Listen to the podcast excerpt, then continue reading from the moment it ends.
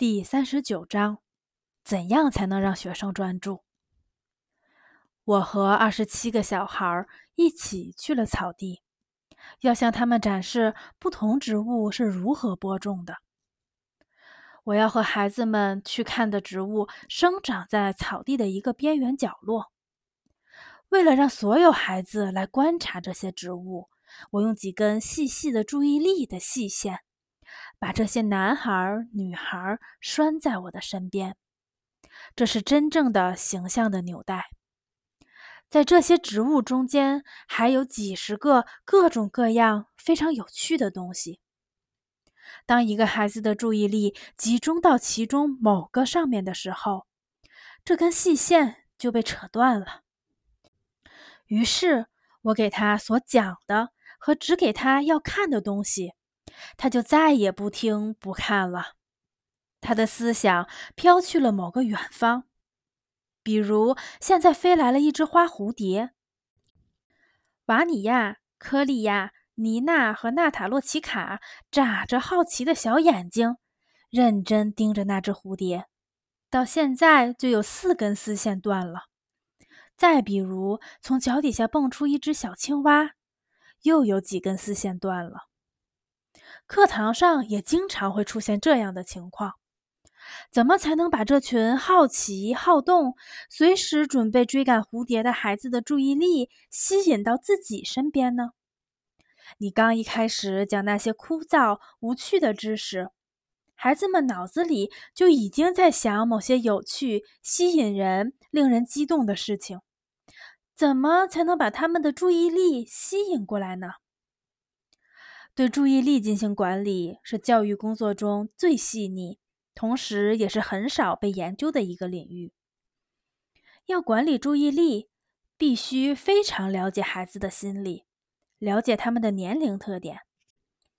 在学校的多年工作经验使我坚信，只有创造、树立、维持孩子特定的内心状态，即情绪高涨、精神振奋。让孩子体验到自己对真理的驾驭，产生智力上的自豪感，这样才可以掌握孩子的注意力。这种状态应该通过整个治愈系统来创造。这里说的情绪高涨的状态，如果只是想在课堂上通过某些专门的手段来创造，比如说选择合适的直观手段，那是不可能的。这种状态取决于许多因素：思想素质和情感、学生的视野等等。掌握注意力是教师对学生思想施加的一种细致微妙的作用。比如说，我知道学生们要在一年时间内学习动物学，其中有很多一眼看上去觉得没意思的知识，如蠕虫的身体结构和生命活动。如果在学习这个知识点的时候，孩子们的意识中没有与此相挂钩的思想，那无论如何，教师也无法把握住他们的注意力。在这里，学生们的注意力取决于许多常识，这些常识可以帮助人把完全没意思的知识点理解为有趣的。这些常识包括。益虫对土壤组成、植物生命活动的作用，自然现象的普遍平衡，一些现象对另一些现象的潜在依存。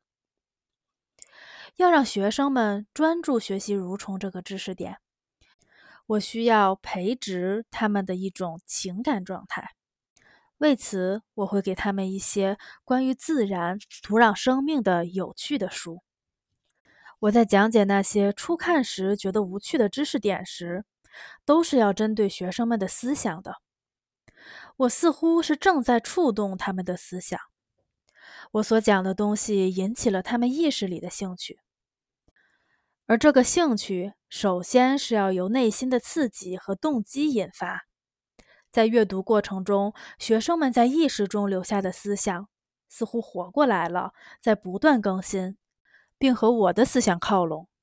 学生不只是简单的听讲、接受新知识，更是从自己的意识深处抽取了一些事例和现象，并对其进行思考。